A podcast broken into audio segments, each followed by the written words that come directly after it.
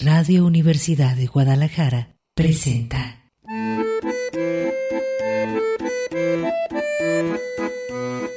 El acordeón.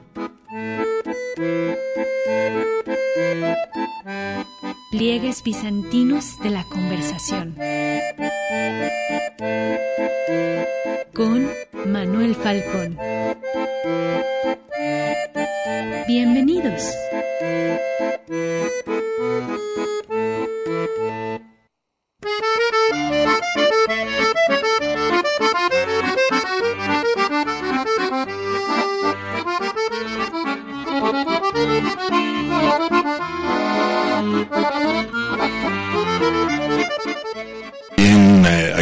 El acordeón. Ya es viernes.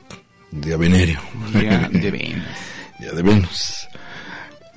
Fíjate que he buscado si fuera Afrodita Emery. ah, eh, eh, como ya ves que hemerotecas son los que guardan revistas y periódicos porque es Emeras Día. Sería una combinación. A ver si nos ayudan eh, amigos que sepan griego. Si, si es el día de Venus es viernes, pero si es el día de Afrodita, ¿cómo se diría? Bueno, en todo caso es 6 de marzo. Manuel Falcón le las buenas tardes. Vamos a reconectar, ya saben, clave de sentido. Y en este día, pues de cariño.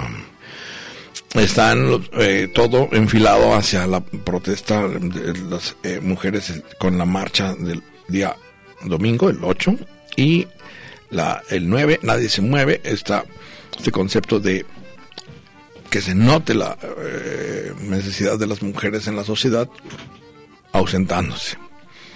Es como una, si te, bueno, está con nosotros, déjenme decirles de una vez, Fabián Acosta de Los Ricos, Robin Hood. Nadie se mueve eh, y la marcha, que es acción, inacción. Inacción. Y bueno, con la eh, urgencia de que está pues sí encima de enfrentar antes que nada pues la ola de violencia de género, la que diríamos digo, siempre está presente con en una sociedad machista patriarcal que está, está, ya lo vimos no nada más en México eh, pero en México se recrudece con los feminicidios de una de un sadismo y crueldad que es inaudito. Si no- ahí no respetan edades, niñas, eh, mujeres, jóvenes, eh, adultas, en fin. Entonces hay una eh, urgencia de resolver y enfrentar, pero sobre todo de apoyar el movimiento. Y no confundirse con, eh, como que alguien que le, pica que le digan feminista o que le pica que le digan a las chavas, a algunas chavas que dicen, no, no, no, yo no soy feminista. O, ¿qué tal el presidente? Que lo- claramente le preguntan, ¿es usted feminista? No. Soy humanista. Es que ya no entendió, ¿verdad? Porque según yo, estarás de acuerdo conmigo, ¿sabes? Eh, de humanismo. Si es humanismo, incluye el, el feminismo, por supuesto. ¿verdad? Estás a favor de los derechos eh, de los grupos vulnerables como las mujeres, los niños, dentro de el humanismo, que es una cultura, vamos a decir, que surge desde, yo digo que desde el Renacimiento, que se centra ya, abandona divinidades y vamos a entender al ser humano. La Revolución Francesa, los derechos humanos, La Declaración de los Derechos Humanos en el frontón. y eso hace que el- eh, la cultura humanista eh, pues sea que se centra en los problemas del ser humano pero ahí se deriva muchísimo pues la necesidad de hacer justicia a los grupos vulnerables todos los eh, ismos racismo la xenofobia eh, el clasismo en este caso el machismo, todo eso destruye a los grupos vulnerables. Entonces, por supuesto que hay que apoyar.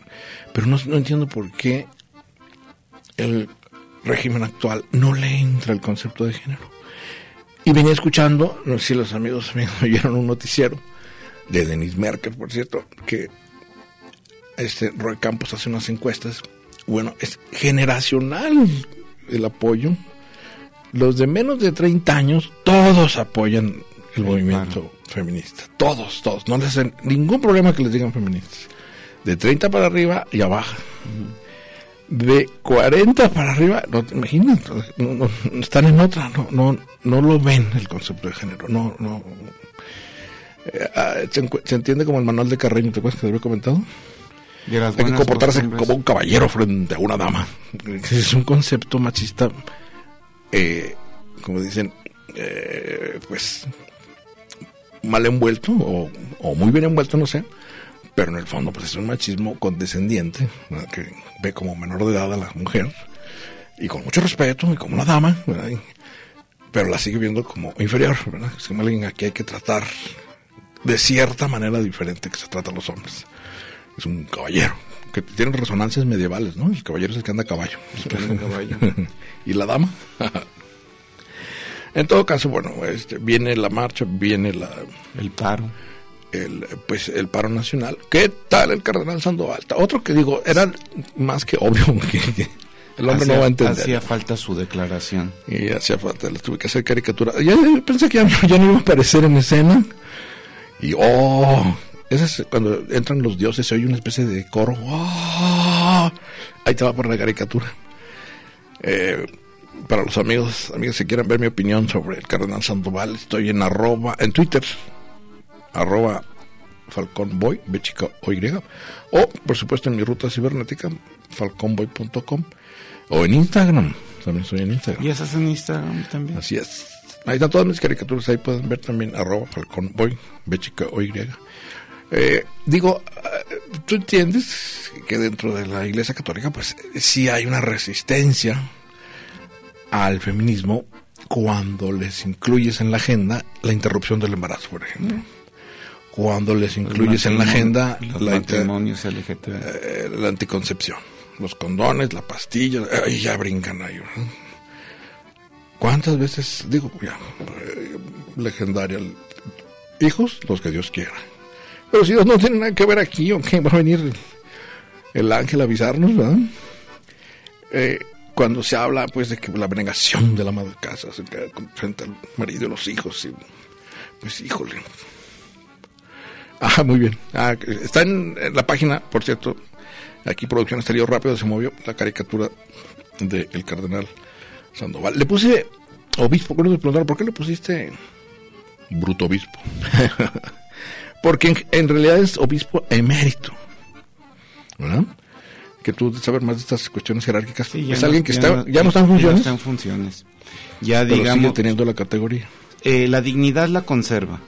Se le puede seguir llamando con todos sus títulos, obispo, cardenal, pero ya en ejercicio él no tiene el gobierno sobre el cabildo eclesiástico de Guadalajara. Es decir, está en la misma condición de, eh, de Ratzinger, ¿no? De Benedicto XVI. Quedó como emérito, pero el que realmente tiene las riendas del Vaticano es el Papa Francisco. Su opinión sigue siendo una opinión de- Pesa, ¿no? de peso y de valor, pero ya no tiene ningún poder sobre el clero católico ni sobre la feligresía. Digamos que su influencia es ahora, es ahora solamente de orden moral, pero que pesa bastante, ¿no? Sí, sí. Yo digo que, bueno, no sé tú, a ver, dame tu opinión que- con eso que salió a decir el cardenal, que el movimiento, porque su hashtag es bien claro, o podríamos decir su eslogan, no al paro nacional de mujeres. ¿Qué tal? Digo, negando completamente. Porque dice que están manipuladas.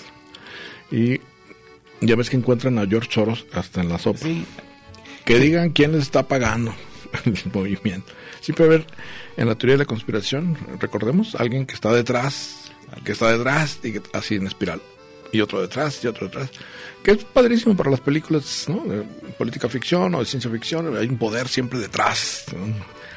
¿Qué tal las las de James Bond? sí.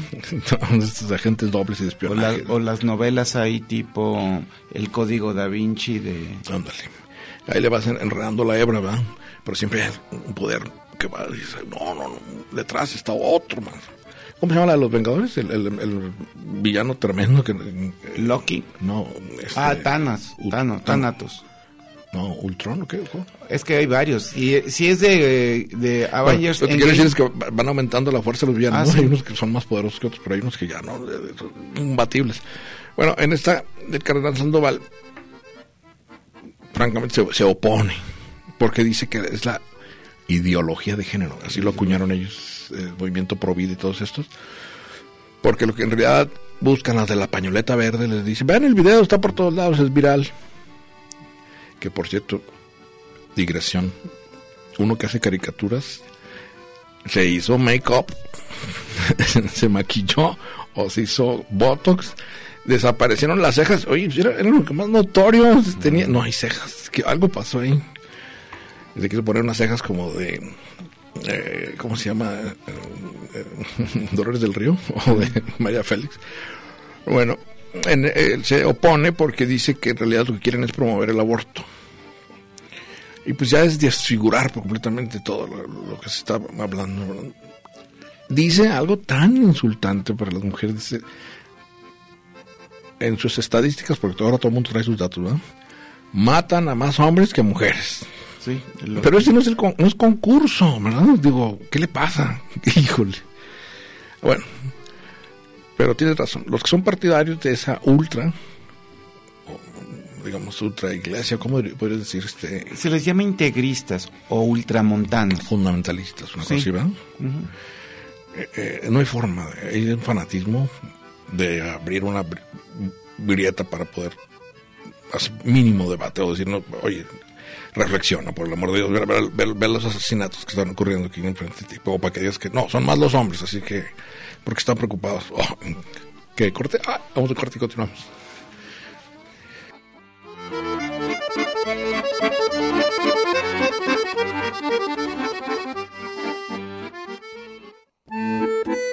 El acordeón. Pliegues bizantinos de la conversación. Continuamos.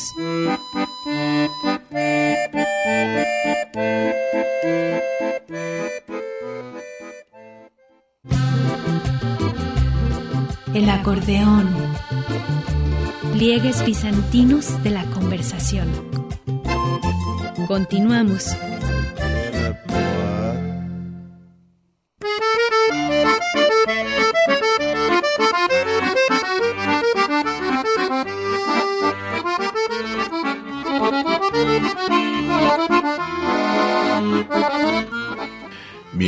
Continuamos aquí en el acordeón.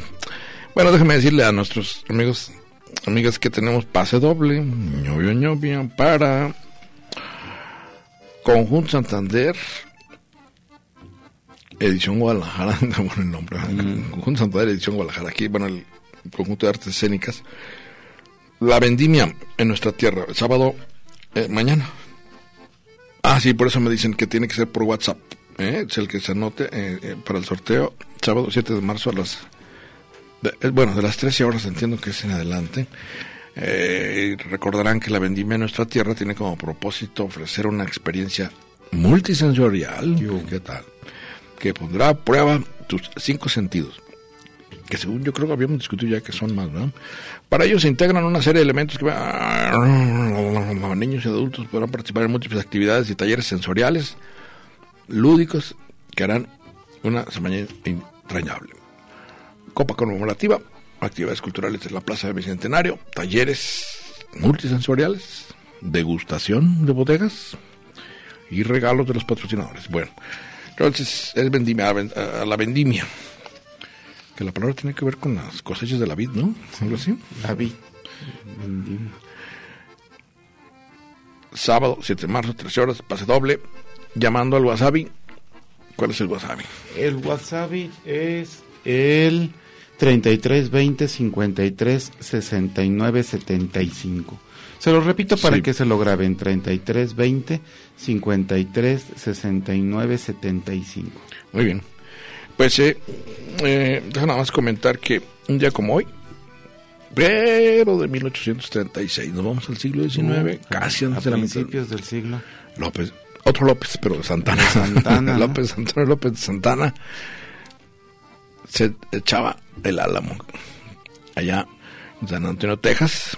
¿Te acuerdas? En- Ahí en Texas. Eh, recordarán, en un contexto rápido histórico, la, el primer conato de el problema militar fue que Texas se declaró en 1835 Estado libre y soberano. Se separó no solamente de nosotros, México, eh, sino de Estados Unidos. Bueno, se separó más bien de México, porque no pertenecía todavía a Estados Unidos. Bueno, no estaba en Estados Sí, Unidos, no era Estado. fue en 1835 cuando se intentó imp- implementar aquí en México una constitución de corte centralista. Y esto fue lo que mm, eh, disgustó a los colonos estadounidenses que se habían asentado con permiso precisamente del gobierno mexicano en esos territorios que estaban muy escasamente poblados. Y cuando vieron que eh, desde el centro les iban a imponer al gobernante, que desde el centro les iban a manejar toda la política económica, toda la política social, entonces ellos decidieron, en aras de mantener su soberanía e independencia, separarse de México.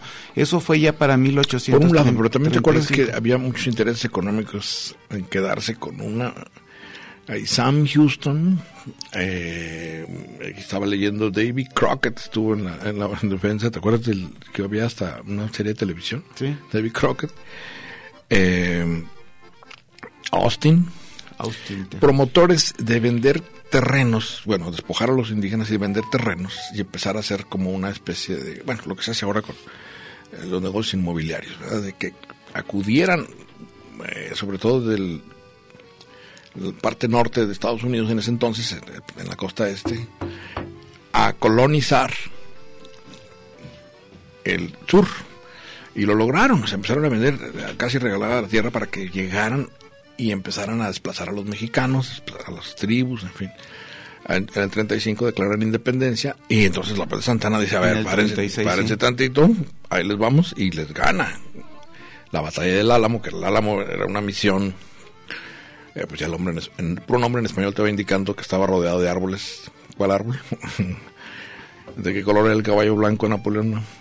El Álamo estaba rodeado, era un- una misión originalmente de misioneros Jesuitas. que luego se volvió fuerte militar los derrota. Pero luego se viene la batalla de San de Jacinto. San Jacinto, que es donde se desquitan los colonos estadounidenses. Los, los gringos, en el, el 21 de abril de 1836.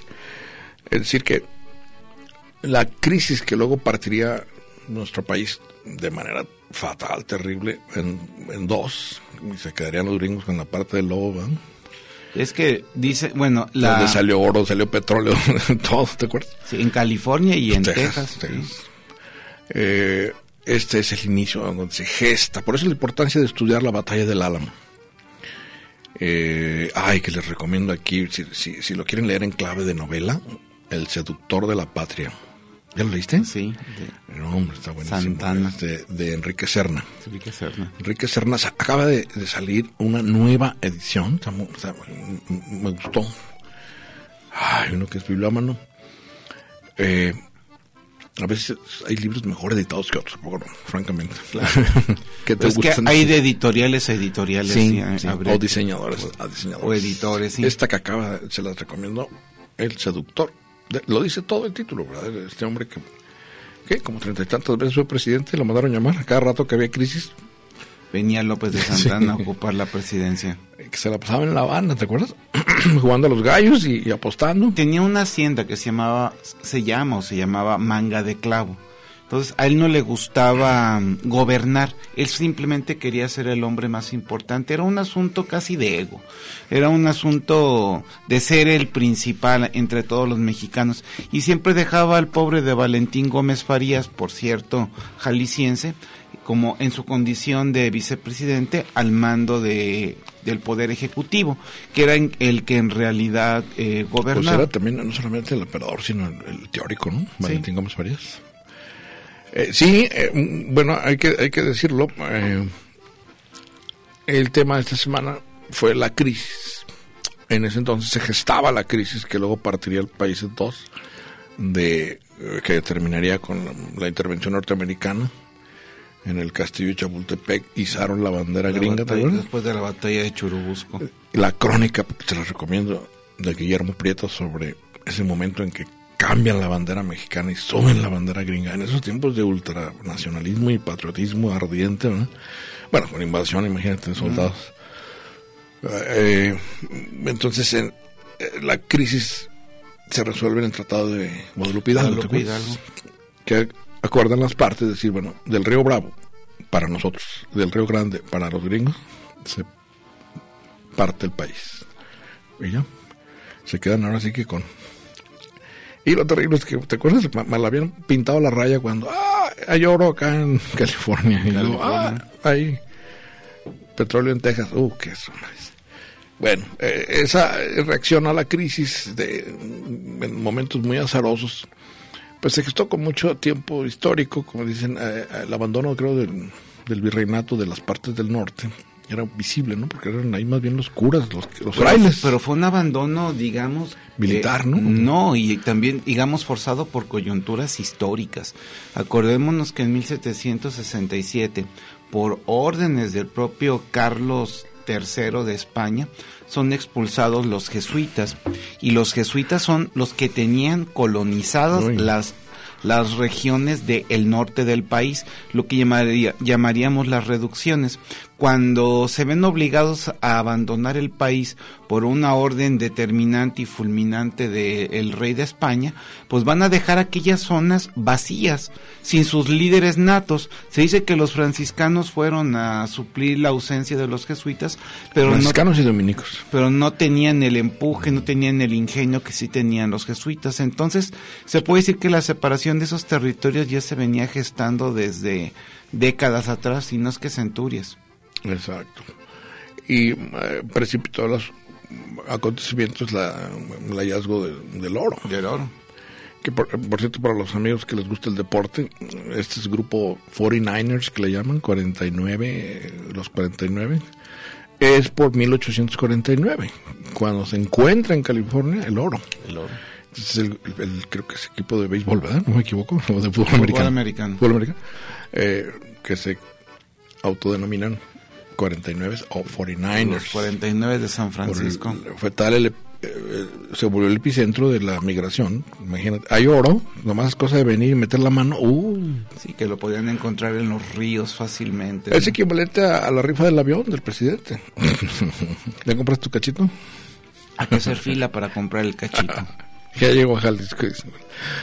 Ah, el hombre que tal cuando le dicen, oiga, pero no va, va a empezar la rifa justo cuando ves la manifestación de las mujeres. El 9 van a hacer esta eh, pues ausencia nacional.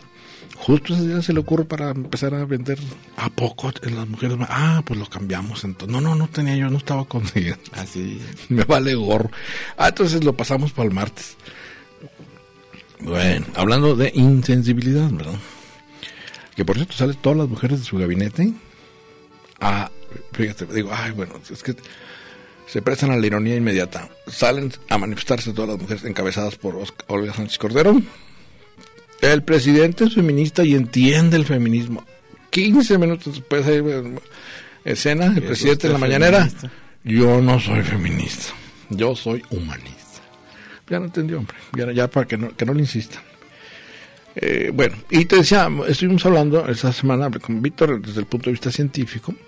Contigo podemos hablar que nos tocó, creo que en nuestra generación, el paradigma de la revolución, ¿te acuerdas? Ah, claro.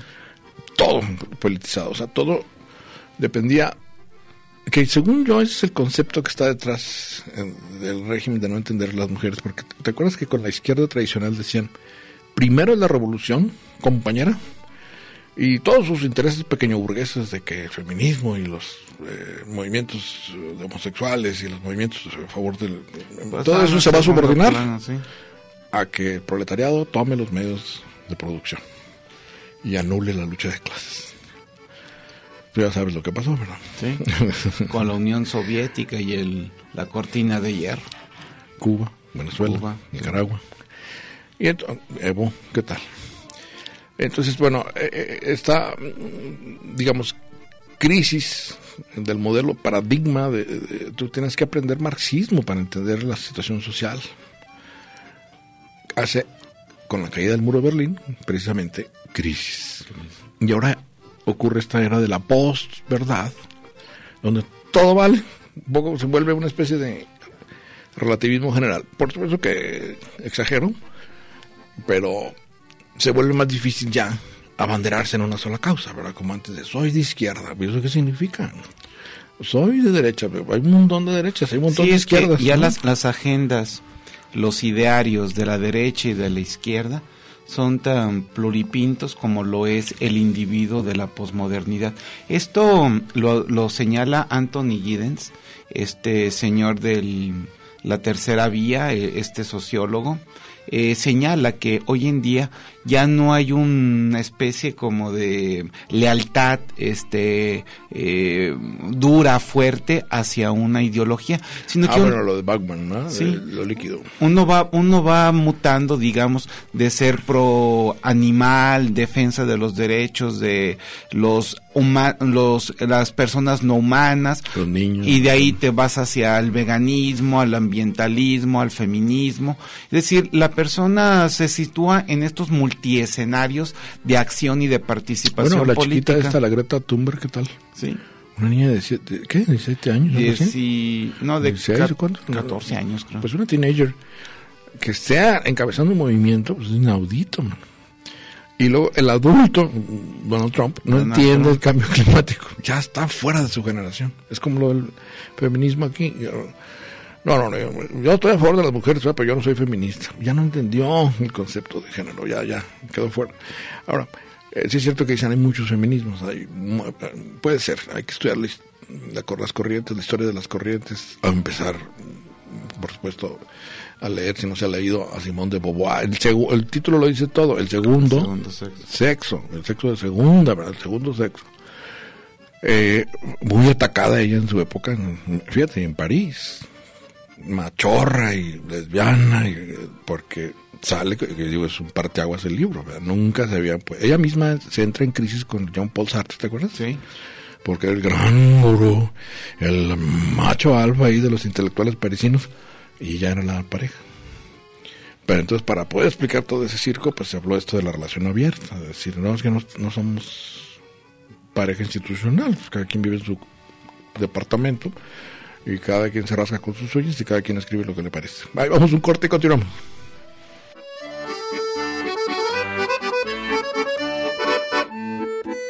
El acordeón. Pliegues bizantinos de la conversación. Continuamos.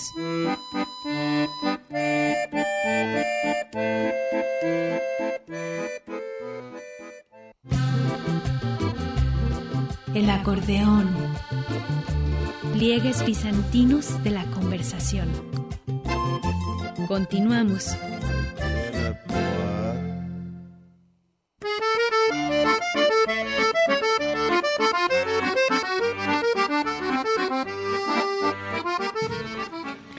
Bien, eh, continuamos aquí en viernes, Día del Cariño, vaya organizándose. Me recuerdo a nuestros amigos, amigas, hay pase doble para la vendimia en nuestra tierra, ma- mañana. Por lo tanto, mañana a las 13 horas, eh, aquí en el Conjunto Santander, hay que hablar al WhatsApp, al WhatsApp, ¿cuál es? El 33 20 53 69 75. Se los repito para que lo apunten. 33 20 53 69 75. El primero, las primeras llamadas se lo llevan, ya están aquí atentos eh, eh, al WhatsApp. Eh, bueno, y déjenme decirles, hay un mensaje del amigo, ustedes recordarán que aquí entrevistamos al chef gourmet, chef taquero gourmet, aquí está, Taquero así, gourmet. así se presenta, ¿verdad? Chef taquero gourmet, Héctor Ubense con H chica, aquí está la foto del amigo Ubense. Chef taquero gourmet, bueno, resulta que la- aquí recordarán que lo entrevistamos y nos avisó de su nueva aventura gastronómica, se fue a Arabia Saudita, en el Medio Oriente, en, a la ciudad de Jeddah. Eh, y él está requiriendo, para los que estén interesados en chamba, en... Bueno, allá hay mucha lana, ¿verdad? Así. Allá hay mucha lana. Allá sí pagan Allá hay bien. mucha lana. Además de petróleo, mucha lana. Le- eh, el amigo Vence le falta un mixólogo, entre paréntesis bartender o barman, es el que prepara los cócteles, entiendo yo, ¿verdad? Mixólogo, pues sí, el, sí. que, el que hace el, el- la mezclas. Le falta a él allá para su equipo de gourmet o equipo gastronómico un mixólogo y le falta un repostero o panadero un repostero panadero los que estén interesados tanto en, eh, porque se les paga todo, dos mil dólares creo que es el, al, al mes, y pues la estancia ya en Arabia Saudita, eh, se pueden comunicar al 31 21 27 72 al 31 21 27 72 entonces si usted le sabe a la preparación de bebidas de brebajes ¿no? De bebedizos. pócimas, eh, y, y le gusta ser mixólogo, bartender o barman, pues esta es una oportunidad. Si usted es repostero, panadero, pues aquí hay una oportunidad que abre el amigo Héctor Ubense, allá. Oye, pero aclara que es para irse a vivir allá o es de ida y, eh, y vuelta. Ah, Pues, eh, no, no, no, pues se supone que es una estancia allá. Una estancia nada sí, más. Sí, sí, Un año. Ah, un año. Un año. Fíjate, Sí, sí, porque te sepa, no vamos a ir un fin de semana, ¿verdad? Tacos, tacos, que vende tacos en el desierto, eso está buenísimo. Le mandamos aquí, si me está escuchando el amigo Benzi, hace una caricatura del amigo Benzi vendiendo tacos en el desierto, que oye, unas tareas. Ya sería Pero no, no hay país donde no, no, no llegue un taquero, ¿verdad? Un taquero. Uf, pónmela de prueba, ahora verás. Es como las pruebas de, de Hércules, ¿verdad? Las pruebas del taquero. Bueno, eh, continuamos eh, con el asunto que te decía mm, de la crisis y el paradigma que por mucho tiempo nosotros que somos estamos formados en, carreras de ciencias sociales eh, lo vivimos no Eh, casi eh, incluso te acuerdas era la queja de Octavio Paz que decía todos los intelectuales están decía el opio de los intelectuales es el marxismo ¿verdad? sí.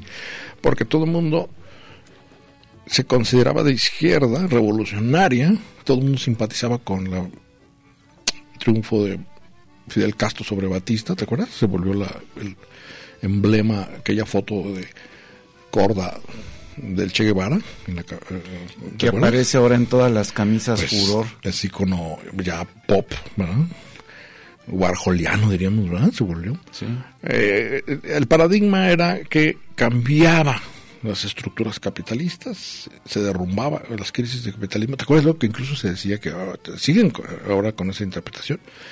Cuando hay una crisis, dicen, eh, son las contradicciones internas del capitalismo. de Daniel Bells, uno de los padres del conservadurismo estadounidense, que de- es lo que señala él, que es una contradicción que tengamos leyes, que tengamos un orden jurídico que habla de la igualdad de todos los seres humanos ante la Constitución y que por otro lado el propio modelo económico este cause, ¿no? Este desigualdades eh, tan grandes en la que los eh, un 1% de la población acumula más de la mitad de la riqueza y el otro restante se la tiene que repartir. Que eso siempre me ha parecido. ¿Qué tal la revista Forbes? Una revista dedicada a cuentachiles. Yo Me, me asombra, ¿verdad? Porque digo, lo he comentado muchas veces aquí, la cultura del concurso la- para los gringos está muy acendrada. Todo es concurso. Ah, claro. Be number one. Entonces se vuelve un ambiente de competitividad. Eh, no en balde, pues eh, de repente hay estas, por ejemplo, en el mundo del espectáculo, eh, en Hollywood, que cada rato que, que el músico que se suicidó, que sobredosis, que es tal el estrés por figurar, por ser famoso, por salir, Por estar vigente. por ganarle al otro de enfrente, a la otra de enfrente, que el estrés es... Y de alguna forma les hace crisis el cuerpo, ¿verdad? la salud.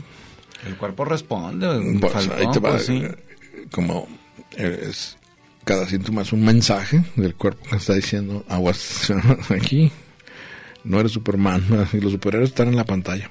Sí, sí sabes que el 15% de la población estadounidense está medicada. Es decir, tiene... No hace poca un, montón de gente que Sí, también pachecos ¿no? Así, muy empastillados Eh, sí hay una cultura vamos a decirlo así que muy conductista también hay que decirlo quítame el síntoma pero ya rapidito o sea yo no quiero estar aquí quiero trabajar necesito ponerme activo, sí. Eh, me duele la cabeza, quítame el dolor de cabeza. Oye, pero el origen de la... No, no. No, eso no importa. O peor, la migraña. Tengo que, No, hacer- no, pues, eh, tengo que presentarme mañana temprano en la oficina o estar en la fábrica o la en la panza, este, cuántos tenis que, que, como hormigas en la cola que te están todo el tiempo, están como... fréneme aquí. Um, ¿Cómo se llaman estos? Valium, ¿te acuerdas? Valium. Un bajón, que creo que yo no sé si sigue vendiendo o no. Bueno, una, una cosa para abajo, ¿verdad? Eh, Y que gastritis, eh, porque no, no alcanzo a comer bien. Bueno, pues ahí va pastilla. pa- Total, seguro una cultura, como tú lo dices. Para dormir, De- pues también de- ahí, de te va. Tu, ahí te va tu clonazepam. Para ir al baño porque tengo estreñimiento Ya crónico. ya. Incluso hasta Oye. para, hasta para hacer el amor. Es decir, viven con el pastillero en la mano para que su cuerpo sea funcional. Oye, aquí estoy leyendo en primera del Reforma. En estos momentos se registra balacera en el Hospital del Seguro Social de Culiacán. Ándale. Híjole. Una balacera se registró en el área de urgencias del Hospital del Seguro Social de Culiacán, Sinaloa, por lo que la Guardia Nacional desplegó corporación. Uy, bueno. ¿De dónde era Ovidio?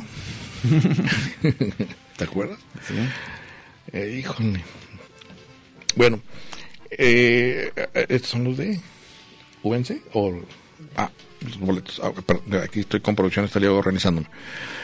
Eh, pues de una vez, eh, tu mano santa. ¿De Entre qué el uno- número, qué número? Entre el 1 y el 17, avíntame un número. El 8. Berenice Torre Aceves. Berenice Torre Aceves se lleva su pase doble para Conjunto Santander. La vendimia en nuestra tierra del sábado mañana a las 13 horas. Muy bien. Vamos a un corte y continuamos.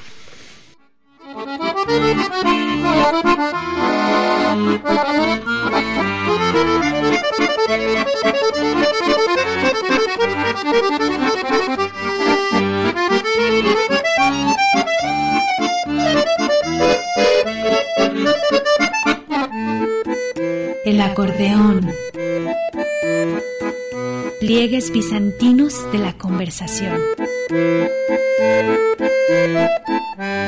Continuamos.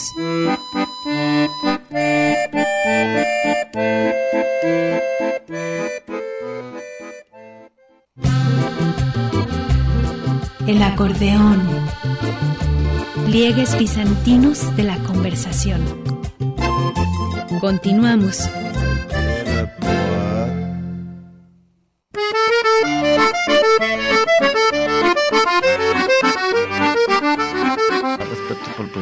Bien, continuamos aquí en el acordeón en día 6 de marzo.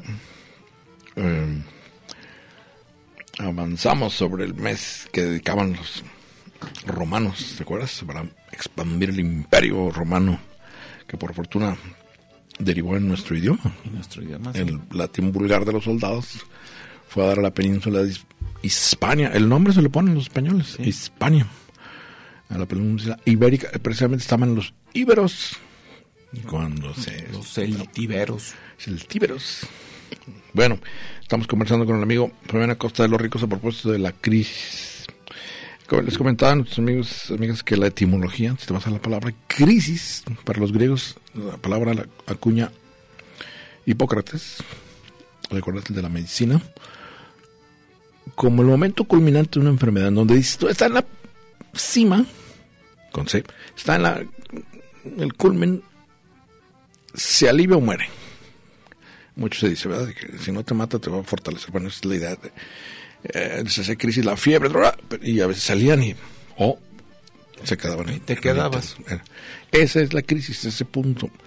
Luego derivó ya por extensión del significado en una situación muy definitoria, muy, por lo tanto, muy, eh, que diríamos, grave, peligrosa, de riesgo, que es una crisis. ¿Cómo lo dirías tú? La crisis es un momento álgido de conflicto, de marasmo, en el que, pues digamos que el orden que nos mantenía, este, más o menos, este, apaciguados, contentos, en términos de normalidad se ve alterado, ya sea por un acontecimiento político, militar o económico, ¿no? Es como una especie de, eh, de momento, ¿no? De hito en el que ya la tranquilidad y la paz se, se boicotearon, ya sea por un asunto de pesos, ya sea por un asunto de poder o por un asunto de balazos. que es, ahorita lo dijiste bien, me voy a ir por el concepto de orden. Hay un sistema, ¿verdad? Hay una estructura del sistema que tus elementos funcionan en determinadas eh, con determinados eh, procedimientos, cuando se altera la función, cuando hay, bueno, el motor de un coche, se altera una función del clutch y se viene todo, Entra en se crisis desploma todo. Entonces, igual acá eh, hay un cierto, una cierta estabilidad. Igual con las crisis personales, ¿verdad? Hay una cierta estabilidad psicológica, hay una cierta, diríamos, eh, pues, ecuanimidad. Tus elementos eh, psicológicos de personalidad y todos están en una, digamos, trayectoria, pues, ecuánime, en, el sentido de buen estado de ánimo. Y de repente, como dices tú, o por un acontecimiento externo, un accidente, un- una persona inesperada, o un, deceso, en fin, se altera todo ese orden. Eh, si llevamos la estructura de crisis a la mayoría de los relatos de, pues, eh, de literatura, de cine, de, de creatividad, generalmente es orden establecido en el origen, en la entrada de un relato, conflicto, ¿verdad? Aparece ahí generalmente el villano y crea un conflicto, no sé, amenaza al, al bueno, le, roba la tranquilidad, se- le secuestra a la mujer o le, se- o le mata, me acuerdo ahorita de Mad Max, le mata a la mujer y venganza Smith, entonces luego viene un esfuerzo que es la aventura de la narración por restablecer el orden que se alteró. Como las películas acá, no sé si las has visto, de Ken Reed, de John Wick, en que todo empieza porque le mata, le matan a su perro unos mafiosos eh, imberbes o improvisados y él en, en desquite o en venganza in- inicia, todo, inicia toda una serie de Ahí está, ahí asesinatos. está. Bueno, orden establecido. Pum. Mata al perro. Me dices, ¿verdad? Y luego Sí. él empieza entonces la- lo que sería la trama, es decir, ¿cómo le hago para restablecer ese orden que me quitaron? Sí, En la clave de, de ese tipo de películas, pues venganza, ¿verdad? sí, la En venganza. balde se llama Los Vengadores, que yo siempre se me hace raro porque, bueno, si son partidarios del bien, deberían ser los ajusticiadores, ¿no? Los que Los cumplan con la justicia, o justicieros, no sé. Pero Vengadores, pero bueno, se entiende que es esta idea de restablecer, como sea, el orden que se interrumpió. Y en nuestras sociedades, bueno, eh, durante mucho tiempo se pensó que la caída del capitalismo es inminente. Ah, sí, vez lo sí, no, no, la- el orden no- nos vendieron esa idea de- se viene abajo en cuando vas a ver es cuestión de tiempo que es, eh, es por las leyes del materialismo dialéctico, leyes por el mismo discurrir de la historia, inevitablemente el capitalismo y su forma de producción iban a colapsar, creando una especie de contradicción entre las relaciones de producción y los medios de producción, lo cual desen- desencadenaría un estallido social en el que el despertar de la conciencia de clase se daría primeramente en un grupo reducido y después se iría generalizando en el común de los explotados, entiéndase de los proletarios, ¿no? Así que el triunfo está garantizado, simplemente hay que esperar. Eso es lo que decía el marxismo Que- leninismo. pero eh, digamos con ese dogma que tú dices de ley como si fuera la ley de la gravedad ¿no? que ahora ya voló por los aires el dogma ya bueno ya vimos lo que en el experimento real se convierte en totalitarismo Stalin Eh, eh, esa creencia en que tarde que temprano va a caer, ayudaba a unos a que decir hay que empujar las contradicciones del capitalismo, Sí. hay que meterlo en problemas, ¿no? hay que hacerle protestas, hay que hacerle hasta que caiga el régimen y entonces se van a empezar a solucionar muchos problemas del que crea el, bueno, ahora le dicen neoliberalismo. Neoliberalismo. Es el demonio, el capitalismo disfrazado de neoliberalismo. A partir, recuerden, que se acuñó en 1973 allá con Pinochet, el equipo que va de eh, los Chicago Boys, ¿te acuerdas? Ayudarle con economía. Acá de Milton Friedman, ¿no? Milton Friedman y sus chamacos de, la De- universidad. De Berkeley. Que De Berkeley, perdón, de... no, no, no, esos son muy alivianados. No, no, Es no, de Chicago, ¿no? son- Era la son escuela, de escuela de Chicago. Chicago. Sí, escuela de economía de Chicago que le dice, este es el modelo. Tú no hagas caso de las personas, es, es lo que dice ahora López Obrador. A mí no me importan los números, tengo otros datos. Y mis datos son los buenos. No, le importa el bienestar y las personas. Entonces los números, quítame los números. Oiga, pero es crecimiento cero punto, eh, no me importa. Acá sí importan los datos en el liberalismo. Todo eso, digamos, era un dogma antes para nosotros, ¿te acuerdas? Era una, bueno, hace crisis con la caída del muro de Berlín, ¿te acuerdas? Bueno, no es la caída del muro, ¿cómo lo dirías tú? El Pues- 9 de noviembre de 1989 cae el muro. Que es un momento espectacular. ¿Te acuerdas? La gente estaba feliz. uh, Hasta se peleaban ahí por los escombros del muro para tener un tener recuerdo. un, sí. un ladrillito que no sé, creo yo no se le ha reconocido suficiente, lo suficiente a Gorbachev, ¿no? que es el gran impulsor de la, se desbarata la, la Unión Soviética. El problema de Ucrania ahora con los gringos es que se desprendió Ucrania de y no quiere Putin soltarlo de Rusia. Eh, bueno, todo esto para decir que eh, en nuestro país, sí, desde que me acuerdo, hemos vivido en crisis económica, ¿no te acuerdas? Siempre ha habido Yo crisis no recuerdo un momento de bonanza económica en el país. híjole, otra vez estamos en esa, endeudados y en la crisis. ¿Qué hacer frente a eso? Entonces, hay ahora lo que se llama el relevo generacional y una de las manifestaciones más claras es este movimiento femenino, el movimiento de las mujeres. Este tipo de movimientos, en particular, por ahí va la cuestión. Ya esta idea de que un solo acto revolucionario va a cambiar todo el sistema económico, político, social, o un solo hombre, todavía peor, ¿no? Que es, No. que es lo que quieren ahorita, ¿eh? Que un solo hombre te resuelva todo la- el presidencialismo, no, no va por ahí. Pero fíjate, primero fue el levantamiento, primeramente fue la rebelión de las naciones indígenas, de esta minoría étnica, social, allá por los años 90. Ah, ¿tus zapatistas? Sí, y luego vinieron los movimientos LGTB que también levantaron el puño y se manifestaron en las calles, su grito de protestas hizo escuchar, reverberó socialmente. Ahora son las mujeres, como tú dices, no es una sola revolución, Y son algo- muchas revoluciones. que vino a ponerle, yo digo pista, como los circos, vino a ponerle piso, que es la revolución tecnológica. Ah, sí. La forma de comunicación actual botó todos los paradigmas y cánones de la comunicación. Ya el esquema emisor, mensaje, receptor, retroalimentación, feedback, se voló por los aires. Está en tiempo real enfrente de ti el receptor y te contesta en dos segundos.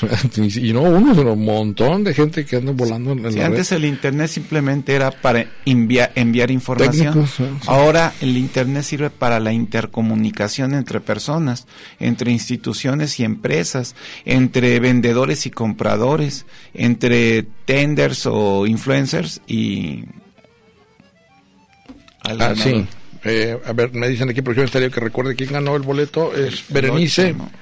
Torres Aceves. Berenice Torres Aceves, ¿sale? Ya salió Letras Liebres, les recomiendo mucho, precisamente el ensayo central, Escuchar a las Mujeres. Extraordinario número. Eh, se los recomiendo. Ay, no hay tiempo de comentar, pero eh, hablando de la manera conceptual de entender el asunto del género, que parece que este régimen no, no, no lo entendió. Es viernes. Déjese tocar. Toquen, Y- déjense y- tocar. Hay un ritual erótico que demanda flotita, hagámosle caso. El cariño es la fuerza.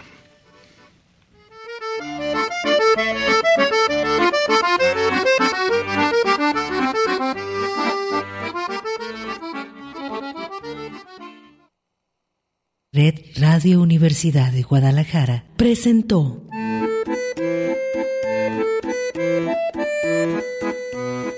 El acordeón. Pliegues bizantinos de la conversación. Con Manuel Falcón. Lunes a viernes, 3 de la tarde.